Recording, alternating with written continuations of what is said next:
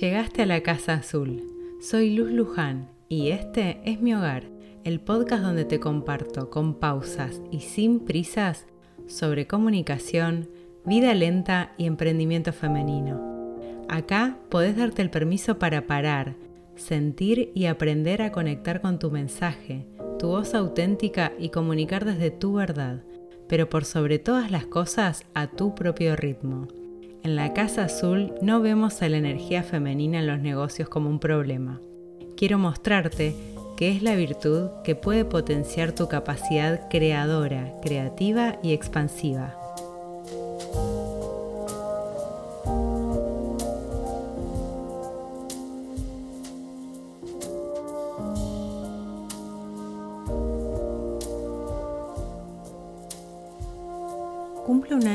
Viviendo en Chapadmalal y te quiero compartir algunos aprendizajes. No sé si haré otro episodio más sobre vivir en la playa porque en realidad este era el único que tenía planeado desde un inicio porque me parecía que si lograba permanecer un año acá iba a tener algo interesante para compartirte. Los dos anteriores, donde te cuento sobre mi vida acá, el episodio 32 y el 47, por si quieres ir a escucharlos, fueron porque me hicieron muchas preguntas y muchas muy parecidas, ni bien aterricé acá y decidí reunirlas en esos episodios. Sigo adhiriendo lo que te compartí ahí 100%, pero después de un año hay cosas que las puedo ver con otra perspectiva y quería profundizar un poco en ellas porque me parece que algunos de esos aprendizajes te pueden resultar útiles. Y si me preguntas qué te puedo contar de después de un año viviendo acá, viviendo en un lugar muy simple, un lugar que no tiene algo parecido a un centro comercial, que no tiene asfalto ni estación de servicio, no tiene un centro, no tiene cajeros automáticos, tiene lo básico para una vida civilizada. Te contaría muchísimas cosas, pero también se resumen en que me ayudaron a mm, darme más espacio para la vida. Me abrí mucho más a la vida, a la vida cotidiana, a lo simple, Acá podría terminar el episodio, pero voy a tratar de explicarte a qué me refiero, aunque me quede corta y no me baste solo con palabras para explicártelo, pero vamos a hacer el intento. Y podría empezar con la pregunta de si me cambió la vida en este sitio. Y un poco la respuesta ya la sabes porque te lo vengo contando. Que por un lado sí, pero por otro lado no. Yo ya venía cambiando mi propia vida desde hacía un tiempo, poco a poco, y este lugar me enseñó cosas que vine intencionalmente a aprender y otras que no, que no tenía ni idea que las iba a aprender. Y me refiero a aprendizajes muy profundos a partir de experiencias muy elementales, muy terrenales, porque a veces pensamos que para que nuestra vida cambie, para tener esa vida que nos imaginamos, tiene que pasar no sé qué cosa grandiosa en nuestra, en nuestra realidad. Y en mi caso, por lo menos desde mi experiencia, lo que te puedo compartir es que los grandes cambios que yo hoy vivo en mi vida son el resultado de haberme dado la oportunidad de hacer pequeños cambios a lo largo del tiempo y cuando me di cuenta estaba en una realidad completamente distinta. Cosas que yo soñaba se, se cumplieron, se concretaron, pero no de la noche a la mañana. No fue la mudanza lo que hizo que mi vida cambie, sino muchos años antes haber tomado la decisión de que había muchas cosas que ya no quería más y que había otras que sí quería y que las veía muy lejanas, e ir haciendo cosas para acercarme a esa realidad. Los demás, desde afuera por ahí se ve como, uy, qué cambio hiciste, ¿no? Te fuiste de un lado al otro, pero no es eso lo que te cambia la vida, son otras cosas. Y poniéndote un ejemplo de esto de lo más elemental y lo más terrenal, parte de la calefacción acá en mi casa es a leña y me acuerdo cuando era chiquita un sueño mío que tenía era de grande vivir en una casa con un hogar, con calefacción a leña y siempre les digo, ojo con lo que desean porque se cumple, pídanlo bien. Cuando vine a vivir acá, tuve que aprender realmente a usar la calefacción a leña, no era tan sencillo. Yo ni siquiera sabía hacer asado. Así que tuve que aprender a encontrar la manera de hacer ciertas tareas cotidianas del hogar de forma tal de que no me lleven todo el día y también poder trabajar y ocuparme de mis demás cosas. Así que este invierno me encuentra mejor preparada, más entrenada y con muchas ganas de disfrutarlo, algo que en la ciudad no ocurría. Yo no me llevo muy bien con el invierno, me aplaca mucho, me, me dan ganas de estar acurrucada todo el día, no me dan muchas ganas de hacer cosas. Y, en la ciudad menos que menos me daban ganas de hacer cosas. Lo único bueno para el invierno, o sea, lo único que me motivaba un poco en el invierno era el cumpleaños de mi hermana, el cumpleaños de mi abuelo y las vacaciones de invierno para ir al cine a ver los estrenos de pelis animadas. Eso cuando era chica. Después de grande fue como, bueno, ¿cómo le encuentro el gusto al invierno? No me costaba mucho. Pero vivir en un sitio así te recuerda que eh, lo más primario de la existencia es lo que hace el día a día.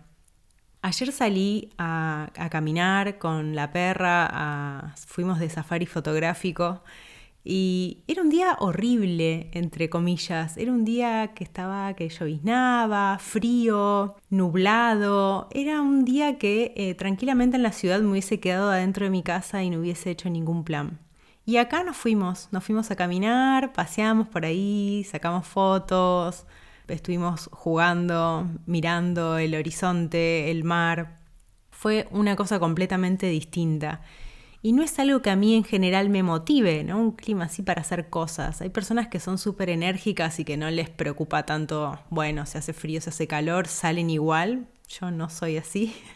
Así que para mí eso fue un cambio súper positivo, algo súper agradable. Y volviendo con esto de atender a lo simple y a lo básico de cada día desde otro lugar, yo vengo de vivir en el conurbano, de, de tener una infancia en José Cepaz, un distrito con algunas dificultades, o sea, no es que vengo de una vida llena de confort y comodidades y acá estoy aprendiendo a vivir simple desde lo material, pero esas condiciones en una ciudad son una cosa a veces son realmente duras y, complejas de resolver, y en un lugar como este son bien diferentes, porque la naturaleza lo hace todo un poco diferente. Y además que tampoco es que estoy en el medio de, no sé, la Patagonia, ¿no? Donde no hay una casa a kilómetros. Eh, vivo relativamente cerca de Miramar, de Mar del Plata.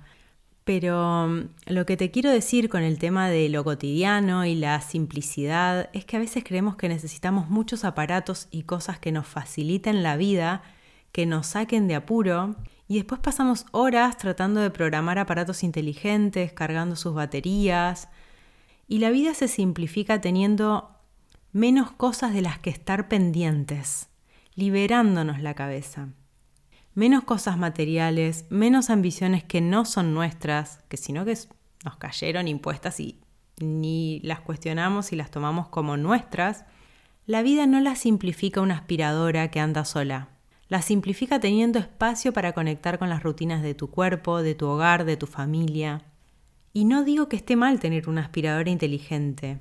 Además, ya saben que soy bastante fan de la tecnología, me encanta, pero contextualizar para qué queremos algo, algo nuevo en nuestra vida, sobre todo objetos o lo que sea, es clave para después no tener cosas ahí que compramos porque creíamos que nos iban a resolver no sé qué urgencia y termina acumulando tierra y ocupa espacio.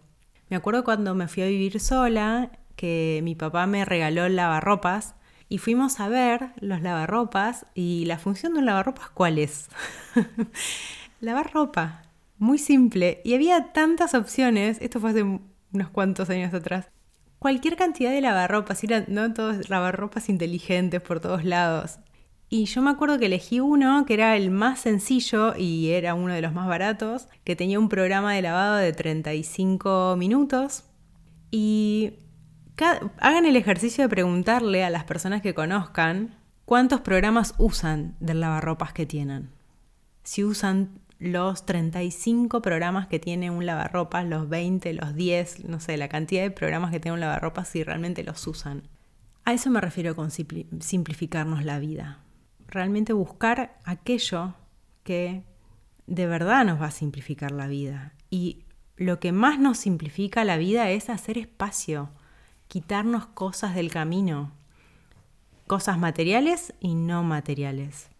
Y con contextualizar Por ejemplo, la pava eléctrica en mi vida me ahorra tiempo cada mañana. Yo me había resistido durante un tiempo a la pava eléctrica, pero la verdad es que me ahorra tiempo cada mañana, durante la semana y me ayuda a tener un uso también más responsable de la energía de mi casa. Pero hay mañanas donde pongo la pava de acero inoxidable que heredé de mi abuela al fuego, y escuchar ese sonido me conecta con un momento de puro presente y de paz, me conecta con esas cosas lindas que compartía con mis abuelas y lo reservo para algunos momentos puntuales donde necesito esa conexión. Una cosa es tener lo básico porque no tenemos los recursos para tener ciertas comodidades y otra es tener lo básico porque entendimos que hay muchas cosas que, nos, que no nos hacen falta que no nos hacen más felices ni nos hacen una vida más cómoda ni placentera.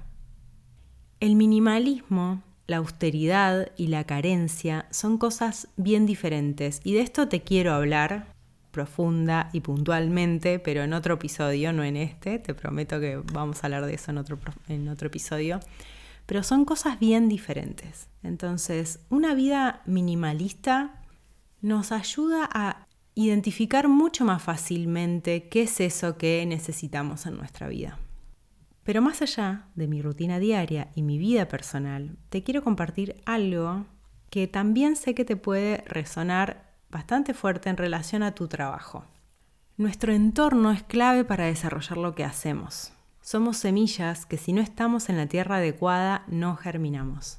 Eso se traduce en esa sensación de que sentís que no estás en tu lugar que las cosas no encajan y no sabes por qué, moverse de sitio a veces puede ser la respuesta. Acá, en este lugar, cambié el nombre de mi negocio, lo simplifiqué un montón, crecí mucho con mi negocio y en mi vida personal. Empecé a dejar de sentirme fragmentada por las mil identidades profesionales, pude ayudar mucho más a fondo a mis alumnas y clientas, a dar esas herramientas que yo quería dar hace un montón y que no encontraba la forma, la manera de poder hacerlo dar cada vez más lo mejor de mí, sin sentirme drenada y encontrar esas vías adecuadas. Logré hacerlo acá. No sé si no me mudaba, por ahí lo hubiese hecho igual. Lo que sé es que estando acá lo logré. Eso es lo que te puedo decir. Yo creo que es una combinación, ¿no? De esa búsqueda de años y esos pequeños cambios, esos pequeños ajustes que fui haciendo a lo largo de mi vida y darme la chance de mudarme y de estar en este lugar. Aprendí a tener mucho más claro qué es bueno para mí y qué no, y todo eso se proyecta en mi trabajo también. Todo eso que sabía en la teoría y que lo ponía en práctica, pero a veces me costaba mucho sostenerlo, acá encontró su manera de encajar en mi vida. Y no al revés, esto es muy importante y esto siempre que hablamos de hábitos y de rutinas de vida lenta y para un emprendimiento sostenible, se los digo siempre, no se trata de encajar nuestra vida en un calendar, en, en una checklist, sino de que eso encaje en nuestra vida. Recién acá creé una mentoría de hábitos y slow living para emprendedoras. No la tenía antes. Solamente les recomendaba algunos cambios puntuales, pero no había una mentoría. Y no sé si lo hubiese podido crear viviendo en otro sitio. En otras palabras, logré ser esa calma que buscaba, dejé de necesitar pausas de forma consciente, porque ya las tengo integradas a esas pausas. De ahí surgió la mentoría Ser la Calma, de mi propia experiencia, no solo de leer y aprender sobre vida lenta y hábitos. Pero, ¿qué quiere decir ser la calma? ¿Por qué elegí ese nombre? ¿Quiere decir que no tengo momentos en los que me agote, en los que me enoje, me estrese? Obvio, soy un ser humano que también me pongo nerviosa, que me agarra ansiedad, que a veces eh, pienso que no voy a llegar con algo. Sin ir más lejos, recientemente experimenté mucha ansiedad antes de dormir, algo que hace mucho tiempo no me pasaba, pero me resulta mucho más fácil llevarme a mi lugar de paz interior, porque conozco mucho mejor qué me lleva a la paz, qué me da paz. Y eso lo conseguí gracias a ser constante con las pausas conscientes y estar en un lugar de apoyo, en un lugar propio de apoyo, encontrar dentro mío ese lugar de apoyo. Yo siempre les insisto con respirar, respirar, respirar. Deben pensar que estoy loca, pero ahí está otra vez con lo de respirar. Y yo les hablo siempre de cinco minutos, cinco minutos, cinco minutos. Y si hacemos el ejercicio diario de aunque sea tomarnos cinco minutos para bajar un cambio, para respirar, ese aprendizaje es acumulativo. Nuestro cerebro y nuestro cuerpo lo va integrando y ya no lo ve como algo extraño, como algo forzado, hasta que en un momento lo empieza a necesitar y te lo pide y lo tenés que hacer. Es como lavarte los dientes a la mañana. De eso se trata hacer la calma. O sea, te lavas los dientes porque se te ensucian. ¿sí? No significa que nunca más se te van a ensuciar los dientes. Significa que tenés el hábito de lavarte los dientes. Bueno, lo mismo con ser la calma. Una vez que logramos integrar esos hábitos, las cosas ocurren desde otra manera, aunque haya momentos de estrés. Identificamos mucho antes esos momentos de tensión o que nos van a conducir a un momento de tensión y podemos pararlos antes. De eso se trata.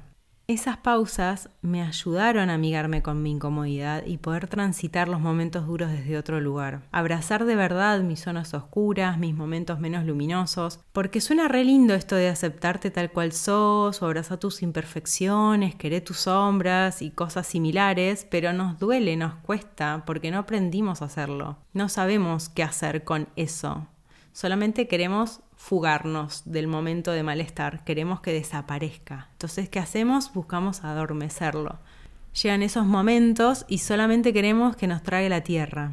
Y a mí este lugar me permitió encontrar mi ritmo. Ese ritmo que yo no encontraba en la ciudad a pesar de que había logrado bajar muchísimo la velocidad de mi vida y que había logrado sacarme un montón de cosas de encima, de trabajos que no que ya no sintonizaban conmigo, vínculos que ya no, no me aportaban.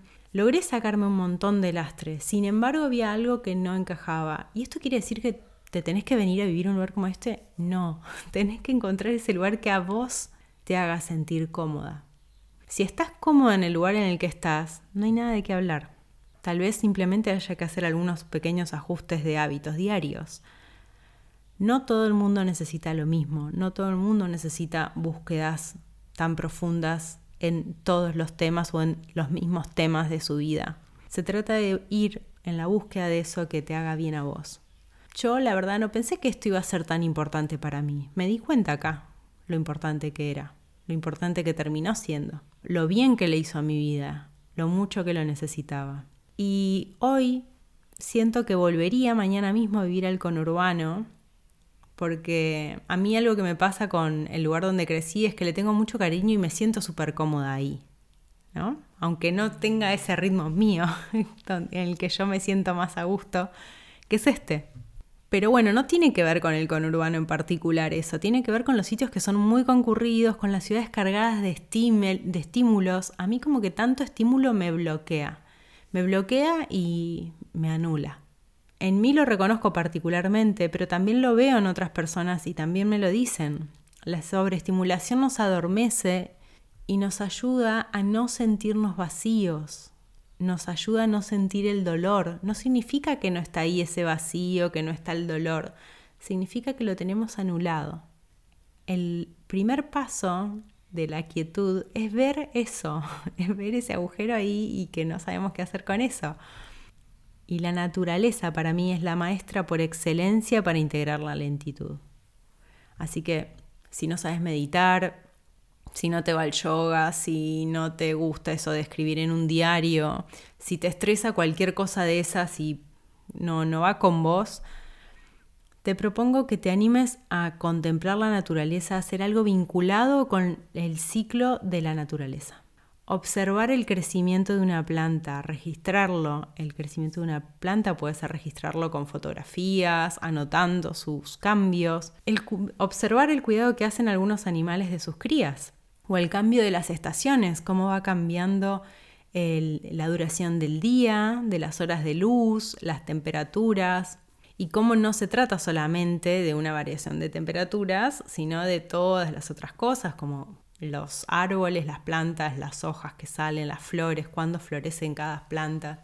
A mí me gusta mucho ver, por ejemplo, qué plantas florecen en invierno, qué plantas florecen a principios del otoño, qué plantas florecen en primavera, porque asociamos mucho con la explosión de verde y flores a la primavera, pero no todas florecen en ese momento. Y a mí me encanta ir distinguiendo cuáles son las otras. Y eso nos conecta con ese ciclo natural, de que todo tiene un proceso, todo tiene un momento de letargo, de quietud, de calma y después un momento de mayor actividad y así funcionamos también los seres humanos. Y si querés mudarte en algún momento a un lugar más natural, mi recomendación es que pongas hoy en donde sea que estás en práctica todo lo que puedas que quisieras vivir a pleno en ese sitio que soñás. Hay que ejercitar antes lo que queremos en nuestra vida y que tener claridad con lo que deseamos.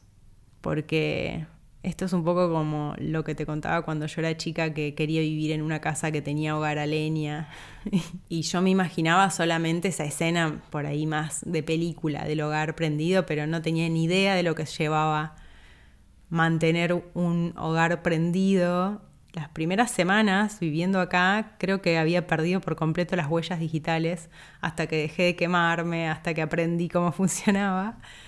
Y, se trata de eso, de tener claridad con lo que deseamos, con lo que queremos e ir poniéndolo en práctica como si ya lo tuviéramos hoy, como si ya estuviésemos hoy en ese lugar. Y eso nos va a ir acercando cada vez más a ese espacio. Un año después ya no me siento una extraña como te lo contaba en el primer episodio que te hablé sobre esto. Ya no siento que tenga que pedir permiso, aunque tengo claro que no soy una nativa, que vengo de afuera. Soy una de esas que emigró desde la ciudad, pero ya me siento parte del barrio, ya me siento parte del paisaje. Y fue muy orgánico, cuando me quise dar cuenta ya era parte de este espacio. Algo que, por ejemplo, nunca me pasó cuando viví unos años en la ciudad de Buenos Aires. Viví casi tres años en la ciudad de Buenos Aires y esos años, aunque los viví en uno de los barrios para mí más lindos que tiene la ciudad de Buenos Aires, nunca logré hallarme, no vivir. Si en algún momento me toca vivir de vuelta en la ciudad, bueno, aprenderé de la experiencia y veré qué, me, qué tiene para enseñarme la vida de esa nueva vuelta, pero no lo elegiría yo conscientemente. Y acá, en muchísimo menos tiempo, me sentí parte, como te decía, del paisaje. Pero volviendo un poco a las cosas que no necesitamos para vivir, algo que me queda pendiente por comentarte sobre este tema y que me preguntan mucho es si no extraño a mis seres queridos, a mis afectos. Y sí que se extraña. Eh, dejé allá, entre comillas dejé, porque no los dejé en realidad, muchas personas muy importantes para mí. Y digo entre comillas porque sigo teniendo un vínculo con ellas, y solo que cambió la manera en cómo es ese vínculo. Y acá está lo más difícil a veces de aceptar la vida que queremos que no todas las personas que amamos y que queremos en nuestra vida todos los días tienen por qué seguirnos, tienen por qué compartir esa misma manera de vivir la vida. Y toca decir adiós. A veces es un adiós temporal, a veces es un adiós para siempre. A mí me costó mucho esto realmente y no sabía que, me, que era algo que me costaba hasta que me vine. Pero con el tiempo entendí que si yo no era feliz y sentía que tenía una cuenta pendiente conmigo misma, no me podía compartir plenamente con los demás. Quienes te aman siempre estarán ahí para vos y vos vas a estar para ellas y vas a encontrar la manera de mantener ese vínculo. Y si por alguna circunstancia ese vínculo se diluye, es porque así tenía que ser. Yo sé que esta suena muy frase trillada, pero a mí la vida me enseñó que es así, viene por ahí. Quiero que sepas que si querés aprender a vivir más lento, si querés dejar de correr, si sentís que vivís dejando cosas para después, hoy donde estés podés hacer algo diferente. No hace falta irte a vivir a la playa, al medio del bosque, al medio de la montaña, a un monasterio, no hace falta eso. Si en algún momento sentís que tenés esa necesidad, que hay algo ahí que te está pinchando y que tenés que hacerlo, no lo dudes, hacelo. Pero empezá hoy en donde estás a hacer esos pequeños cambios. Y cuando te des cuenta, vas a estar viviendo esa calma que querías lograr, esa calma que querías experimentar. Te mando un beso inmenso y nos vemos en el próximo episodio de La Casa Azul.